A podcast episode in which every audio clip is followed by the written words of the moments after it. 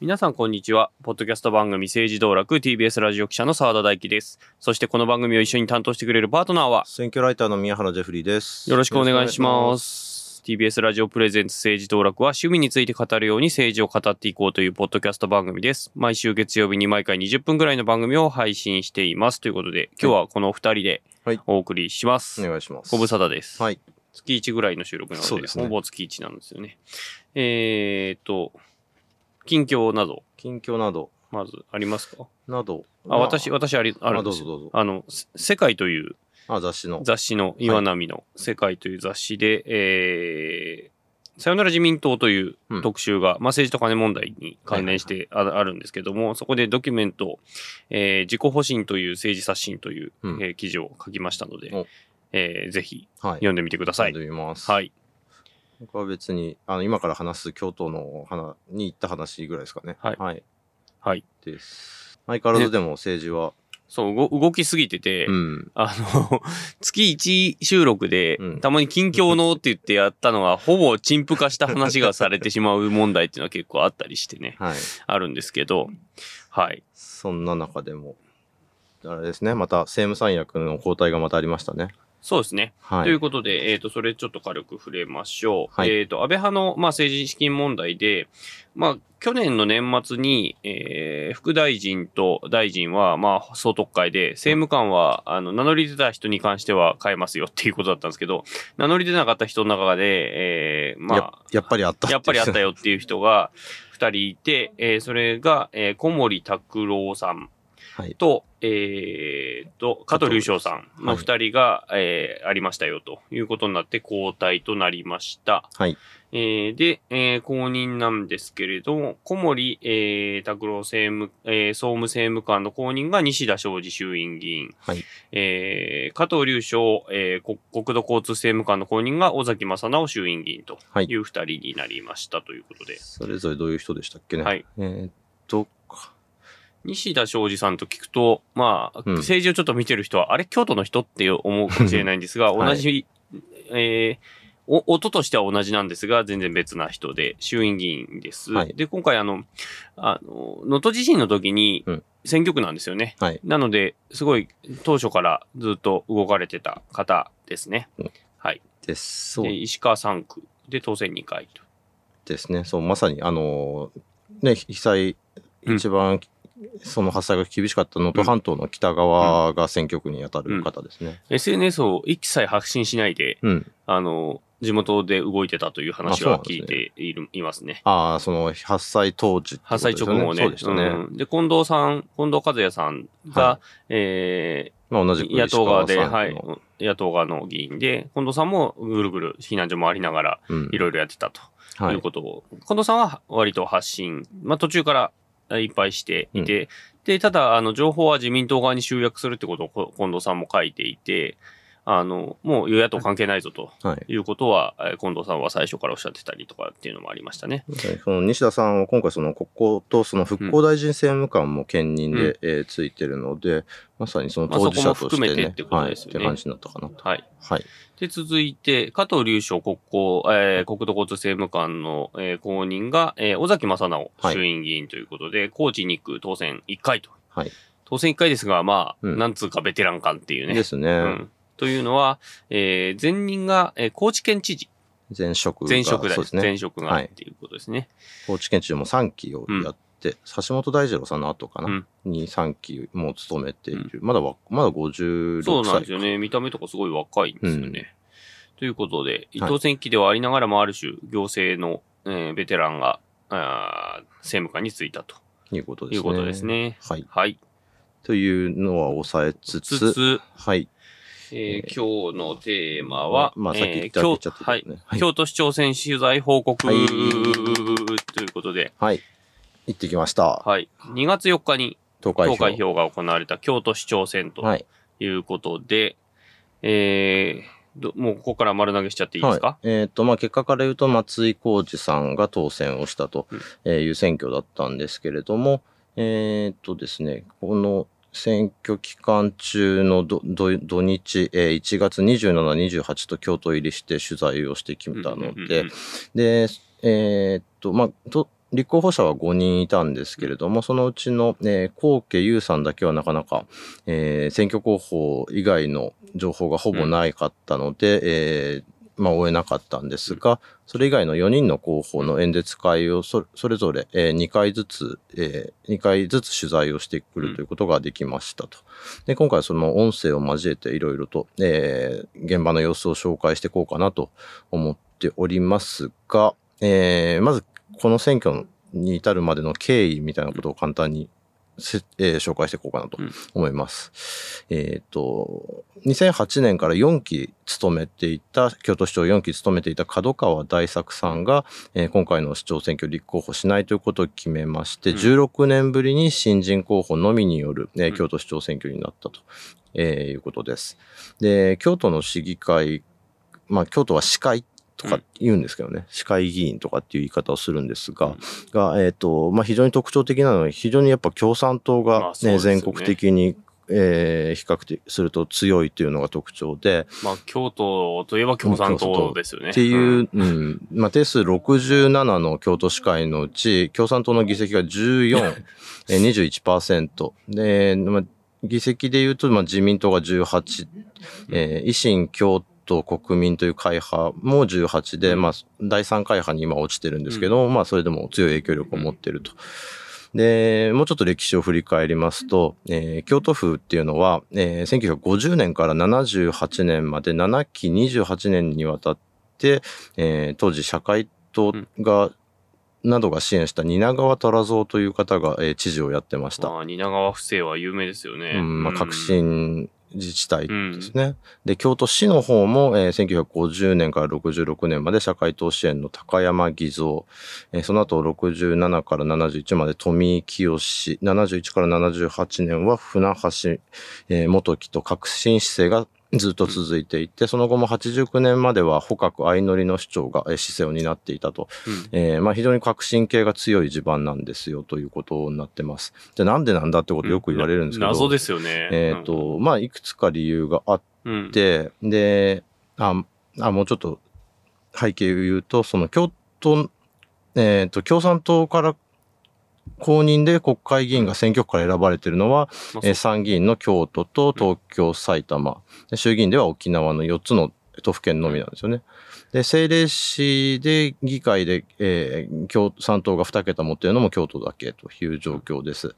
もう、京都だから2人区で、うん、2人区で自民と議席分け合ってるっていう、ね、自民共産っていうのが、えっ、ー、と、倉林さん、ね、倉林さんのところですよね。すごいよね。はい。ないですよ、そんなとこ。まあ、なんでかっていう理由、まあ、えー、一応3つ大きい理由があるというふうに言われていて、うん、1つが、えっ、ー、と、全国水平社というのは、はいはいはい。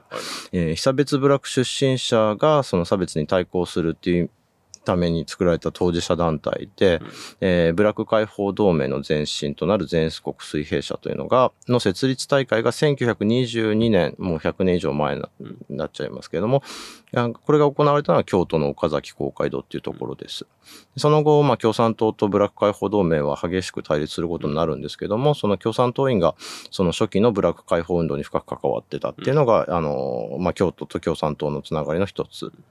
で、もう一つが無産診療所というのがありますね。無産無産政党っていう言い方は、えー、以前ちょっと民社党の時しましたけれども、えー、1928年の第1回普通選挙で京都2区から立候補して、えー、当選した人物に山本千治という人がいます。はいはい山千ですね。はいはいはい。クイズに出る人だ。えー、そうです。えー、労働農民党公認共産党推薦。まあ共産党は非合法だったので非公式っていう形で当選したんです。で、治安維持法に反対するっていう立場を取ってたって、右翼にこの方殺されてしまったんですけども、うん、でまあ、この、まあ、山線の死をの知らせを聞いて集まった人たちが、えー、山本の意思を継ぐという形で、その貧しい人たちのための無産診療所というのを作ろうと。まあ、あの、医療につなげていこうということが、えっ、ー、と、これが民医連という団体のルーツになるわけなんですけれども、えー、この時に、えー、できた、その、えー、九条、京都市南区にある九条診療所というのがえ今でも残ってまして、ここの所長は山線の孫が、今でも、え所長をや、務めていると。で、まあ面白い、ちょっとだけ面白いことを言うと、その、山、えー、元千治っていう人は宇治に京都市宇治にある、えー、花屋敷、えー、浮船園という旅館の、えー、後継者でで、まあ、お父さんが亡くなった後そこの旅館の主人を務めてたんですね。うん、で実はその今回市長選挙に当選した松井さんもえー、京都市市場にある有名な松井本館というですね、あの、旅館の跡継ぎっていうのも実は、まあ、だったというのも一つ、えー、ポイントだったりするのかなと。で、三つ目。性教育の人だよね。あ、山線、そうですね。そうです。あのそれで思い出した。の学者さんだったんですよね。で、三つ目の京都、えー、が共産党強い理由の一つが、もう一つが、えー、滝川事件です。うん、1933年に京都大学の法学部の教授の滝川、えー、幸達かな、えー、さんの、えー、思想が偏っているということで、えー、大学の人事に文部省が介入したと。いう事件があって、これに抗議して複数の兄弟の教授が辞表を提出したと。まあ、こういったようなに、その戦後、その、あまあ、こういった流れがあって。滝川幸時だそうです。幸時さん、失礼しました。うん、えー、まあ、学生だったりとか、人権団体とか、労働者、医療法人といった、あの、党活動を支える、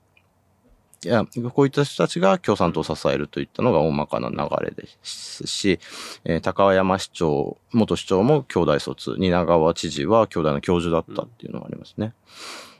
で、京都府内ではその商工会も民商、民主商工会だったりとか、うん、えー、教職員組合に関しても全教、全日本教職員組合っていうのが、えー、日教組よりも、えー、よりもかな、えっ、ー、と、まあ、と、まあ、全国に比較して、あの、強い、えー、影響力を持っているっていうのが、まあ、共産党の下支えになっているっていうのは、えー、まあ、インタビューで前原誠二さんがそのようなことを語ってました と。非、非、非共産非自民、非共産って言ってますからね、前原さんはね。うん、だからその、非自民、非共産、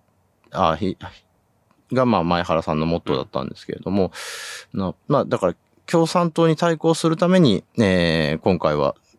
であると、その自民党と、うん、まあ立憲民主党が手を組んで松井さんを応援するっていう、うん、結構、でもなんか大阪ではその反維新という形で自民党と共産党が同じ人、うん、結ぶっていうね。まあ似たような構図なのかなっていうふうに、うん、えー、思います。うん、はい。では、えー、今回の選挙に戻って、えー、一人一人、ね、届け出順に、ね、候補者の、ね、紹介をしていきたいと思うんですけれども、うん、えー、最初が福山和人さん、うん、えー、無所属新人で共産党が支援をしています。で、えー、弁護士で、元京都弁護士会の副会長で62歳。でスキンヘッドがトレードマークのですね。で、福山さんは2018年の京都府知事選挙、えー、2020年の京都市長選挙にそれぞれ立候補して辞典と。で、無所属で共産党の推薦を前回は受けてたんですけれども、えー、今回は支援にとどまっています。まあ、公認推薦支援、えー、支持みたいな形で、うん、えー、まあ、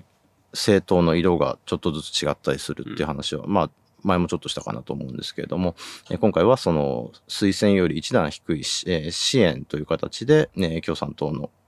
でな、なるべく共産党のカラーっていうのを払拭して市民派、うん、まあ市民から選ばれた候補者なんだっていうイメージ作りに、まあ、今回結構励んでるなっていうのが選挙運動からも見えてきていて、うん、共産党所属の国会議員の応援っていうのも、まあ、結構あったみたいなんですけども。タムトモ新委員長がね、言ってたっていう話ですね、うん、あ、そうですね、うん、そう。なんですけど、まあ僕も見た応援演説会では、その環境問題とか反原発とかの草の根市民運動をしている人たちが、まあ応援演説をしてと、えー、っていう人たちまあそういった人たちをまあ重視しているような、えー、ものに見えたかなっていう感じだったんですが、うん、えー、ここで、えーと、現場の音声をですね、拾ってきたので、えー、それをちょっと聞いてもらえたらなと思います。はい。はい、ご近所の皆さん、ご通行中の皆さん、こんにちは。京都市長候補の所属市民派弁護士福山和人、福山和人です。どうぞよろしくお願いいたします。みんなの声を集めてどういうふうな街にしたらみんなが暮らしよい街になるのかみんなで知恵を絞って意見交換をしてあそれも確かにそうやな。あこの意見はどうやろう。そんな意見交換交流をしながらみんなで街を作っていく。これが選挙じゃないでしょうか。そんな建設的なそして前向きでワクワクするような選挙戦これからも取り組んでまいりたいと思います。京都市は今、子育て世代の皆さんの深刻な人口流出に直面をしています。これを解決をするためには、小出しの政策ではダメです。ガラッと抜本的に変えていく必要があります。京都市はこれまで中学生の給食をという多くの市民の皆様の願いを無視し続けて、中学校には、中学生には愛情弁当でいい、こないに言うておりました。健康保険なんかの補助も非常に遅れてきた。言うてみれば今の京都市の子育て政策というのは本来やらねばならない宿題がめちゃくちゃ溜まってる。夏休み最終日の子供のような状況なんですね。これを解消するためには、抜本的に一気に宿題を片付けましょう。ですので私、子育て5つの無償、これをやりたい。まず1つ目に、むちゃくちゃ高い学費と奨学金という名の借金で、本当に苦しめられている学生のみんなに解散でもいい奨学金を作ります社会人の方の奨学金返済を京都市がサポートをいたします2つ目中学校のみんなに学校で作ったあったかい出来たてのアレルギー対応なんかも安心の給食を食べてもろて給食費のまず半額を無償にします3つ目保育料は第2子以降無償にいたします特に良い生活を送られている一人親家庭の子どもさんに対してはお一人目から保育料は全て無償にいたします。1つ目子どもさんの病院代は18歳まで無料にいたします。そして最後に5つ目国民健康保険料の均等割という制度がございます。これは子どもが生まれたら生まれただけ負担が重くなるという制度。まるで生まれてきたことに対する罰金かこれはと思いたくなるような制度です。私これは18歳まで無料にしたいと思います。こうした5つの子育て応援無料化これをやり抜いて子育て世代の皆様の実行流出を食い止めてまいりたい。このように思います。私別にやる気という精神論だけで言うてるわけであります。ちゃんと財源も責任を持ってお示しをしております。100億円余りの財源を捻出をするために今京都市が大型の公共事業について年間170億というふうに上限を設定していますけれどこれは150億に落とします。視聴者の建て替えや芸大の移転といった大型のものが終わったわけですからこれを150億に落とすことは十分可能でございます。これで20億年出いたします。京都にたくさん来られている海外からの観光客の皆様に改めて宿泊税の税率アップのご協力をお願いして70億程度の財源を確保いたします。そしてまた観光客の皆様の協力金、これも合わせて創設をす。ることによって、20億程度の財源を確保したいと思います。これは5000万人から京都に来られている観光客の皆様に、1人100円ずつ、半分ぐらいの観光客の方がご負担をいただくだけで、25億ぐらいの財源になります。事務手数料を差し引いたとしても20億程度の財源を確保す。ることは十分可能でございます。このような形で責任を持って財源も含めて提案をさせていただいております。福祉や子育ての話にまあ重点が置いて、ネット、まあ一方で特に革新系広報が弱点とされ、うん、指摘されているようなまあ財政面についてのフォローもまあしてるっていう感じなんですが、ただ結構その、まあ、協力金どうするか、うん、その京都で今問題になってるのはオーバーツーリズムの話ですよね。よね。うん、えー、ただその、なんていうのかな、まあ、京都通宿泊税っていう形で徴収はしてるんですけれども、うん、えっ、と、また、まあ、滋賀に泊まって京都に遊びに来るみたいな人も少なくないですし。うん、近いからね。うん。京都泊まらないで、えっ、と、通過していく人も、っていう人たちから、まあ、協力金100円程度でもと、っていうことを言ってるんですけども、じゃあその人たちをどうやって分けて、どうやって取るんだっていう形については、これ結構公開討論会でも言葉に詰まるような場面があったので、えー、必ずしもその明確にはできてる、ない部分だったんだろうなっていうのは、えー、まあ、聞いててと、感じたところですね。あと割と、その、打ち出の小槌的な出し方なんですよね。うん、お金の出し方が。埋蔵金的なところで、公共、こう、公共費、だから、ね、まあ公共事業公共事業を減らしましょうっていうのとかね。そう、まあ結構大方の公共事業も京都終わっちゃってるみたいなので。まあ一巡してるっていうのは言ってましたね。ねうん、はい、はい続いて、村山翔英さんです。無所属新人、えー、元京都市会議員で、えー、地域政党京都党政策顧問という肩書きがついています。45歳ですね。えー、村山さんは京都市出身で、大学は専修大学。で、学生の頃に、えー、当時民主党の衆議院議員だった松沢重文さんの秘書を務めてました。で、卒業後はリクルートを経て、2003年25歳で京都市議会議員、市会選挙の、えー、左京区選挙区で初当選です。当時は無所属。で、2期目の2007年はトップ当選。で、えー、2008年、30歳で市長選挙に1回チャレンジするんですけども、この時は3位で落選と。うん、で、2010年に地域政党京都党の立ち上げを行って、うん、えー、翌年の市議選で再、えー、返り咲きと。うん、で、この時京都と、えー、村山さん以外に、えー、政治経験者いなかったんですけれども、4議席獲得という、えー、で、えー、2015年に、えー、4期目、2019年に5期目の当選、いずれもトップ当選です。うん、で、2020年、4年前に再び市長選挙にチャレンジしたんですけれども、この時も角川さん、えー、福山さんに及ばず落選ということになってました。で、今回の選挙では日本維新の会と、えー、教育無償化を実現する会、それから国民民主党京都府連と京都党の、えー、推薦を取り付けて、で当初の情勢調査ではかなり有力と目されてたんですが、うん、えー、過去に行った政治資金パーティーが、えー、パーティー券の販売をのみしてパーティーの実態がほとんどなかったと、うん、いわゆる架空パーティーだったのではないかという疑惑が浮上して、えー、推薦取り消しになったと。で、まあ、推薦取り消しになったんですけども、立候補取りやめることなく、推えー、今回立候補したという形になってます。で、もともと京都党っていうのが、そのまあ議員定数の削減とか、ね、納税者の目線に立った、えー、徹底的な行財政改革、中央政党による、えー、地方支配からの脱却、まあ政治姿勢としては日本維新の会に非常に近いものだなというふうに思っていただければなと思います。維新の関係者がやっぱりその惜しかったっていうのは言ってて、まあ、各パーティーの話が出る前の数字が相当、まあ、松井さんに勝てそうな勢いだったということだったので、かなり悔しがってはいましたね。うん、そんな村山さんの、えー、街頭演説ですね、さえー、聞いていただきたいと思います。登録。えー、河原町三条ご通行中の皆さん、村山翔英でございます。今回の選挙、非常に大きな意義を持った選挙だと私は思ってございますが、改めて皆様に今回の選挙の意義をご説明をさせていただきたいと存じます。私が市長候補の村山翔英でございます。京都は今、財政が大変厳しい。破綻は免れたけれども、相変わらず超低空飛行。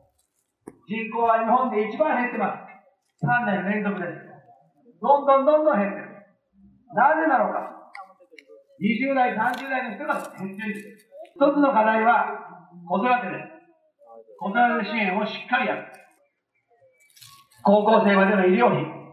ただ、高中学校給食、すぐにやります。2年でやって、ただ、保育園の無償化、保育園もただです。そして、高校もただ。全部やります。圧倒的にやります。0歳の赤ちゃんには毎月おむつを届けます。子供の楽園みたいな公園を各行政区に1個ずつ作ります。雨が降ったら施設の中にある屋内エネルギー施設の遊戯券配ります。できるかできないかは一つ。その財源を捻出できるかどうかです。私は20年京都市議会で財政問題をずっとやってきました。私は4年で京都市の財政を完全に立て直して、他都市の平均にまで持って、150億円の貯金を作る。それをやりながら、今申し上げた財源を全部確保するということを申し上げています。他の候補者は100億か200億円の財政再建策を掲げていらっしゃいます。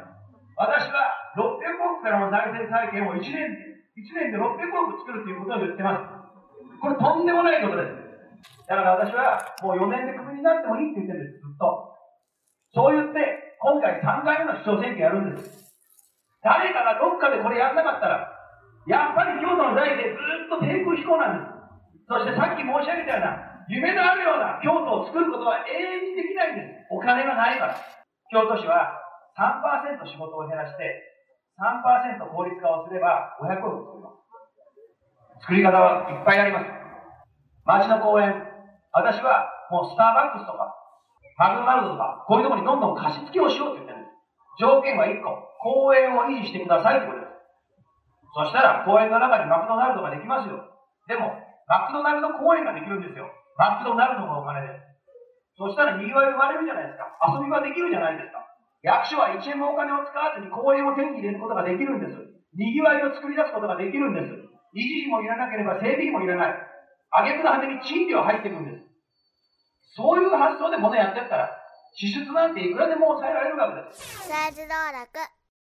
意外とね、その福山さんと似たようなことを言ってるのが分かったんじゃないかなと思うんですけど、そのまあ、その子育て政策とか、教育に関して、その、まあ、京都市、まあ、村山さん自身のビジョンを明確に打ち出しつつ、結構でもその福山さんと違うのは、そのお金の面に関する、えー、まあ、財政措置に関してはかなり具体的に練っていて、で、その、今回立候補したのもかなり厳しい戦いだっていうのは分かりつつも、その、前原さんだったりとか、維新の会だったりとかと、えー、しっかり練り上げた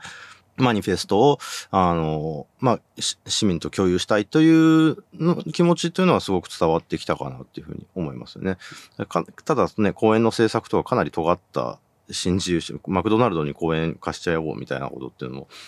かなりではあるけれども、その、熱意だったりとかビジョンみたいなものはがかなり明確なんじゃないかなっていうふうに思いましたがどうでしたかね？かなりあの公園のやつはね超新自由主義でこれは絶対だ、ね、やややばいやばいって言われる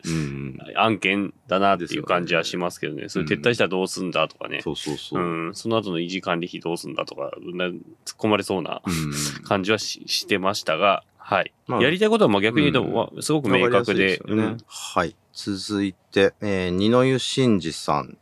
えー、無所属新人で、えー、元京都府会の方ですね、府議会議員の方で、うん、えー、元参議院議員の秘書で44歳です、はい。えー、早稲田大学文学部を出た後に、えー、お父さんである二之湯聡参議院議員の秘書を経て、えー、28歳の時に2007年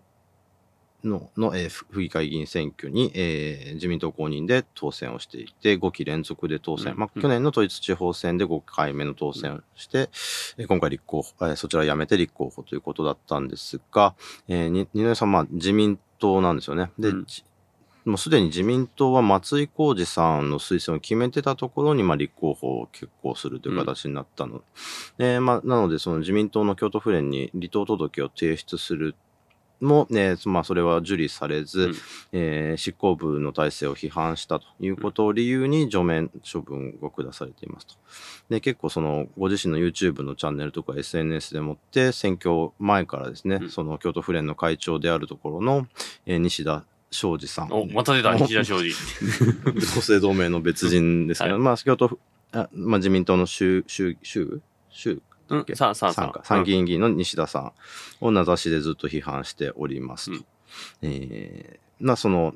まあ、ななんで民主党政権の時の官房副長官を当てるんだと、ね、うん、それはその、まあ、自民党でずっとやってきた人としての、えー、まあ、なんていうのかな、不満っていうのもあるでしょうっていうところだと思いますね。はい。で、まあ、二の湯さん、今回、まあ、あの、福山さん、えー、と、村山さんに関しては街頭演説の音、うん、ちょっとお聞き苦しい点もあったかと思うんですけれども、今回、えー、二之さんに関してはですね、個人演説会の様子、うん、えー、行ってきたので、こちらをダイジェストで聞いていただきます。スライド道楽。その選挙でまずはじめに話をするんですけども、北陸新幹線というのが、まあ、建設されるんです。福井県から、まあ、京都駅というルートが今、まあ、正式に決まっているんです。でどういう今ルートかと言いますと福井県の小浜ですね、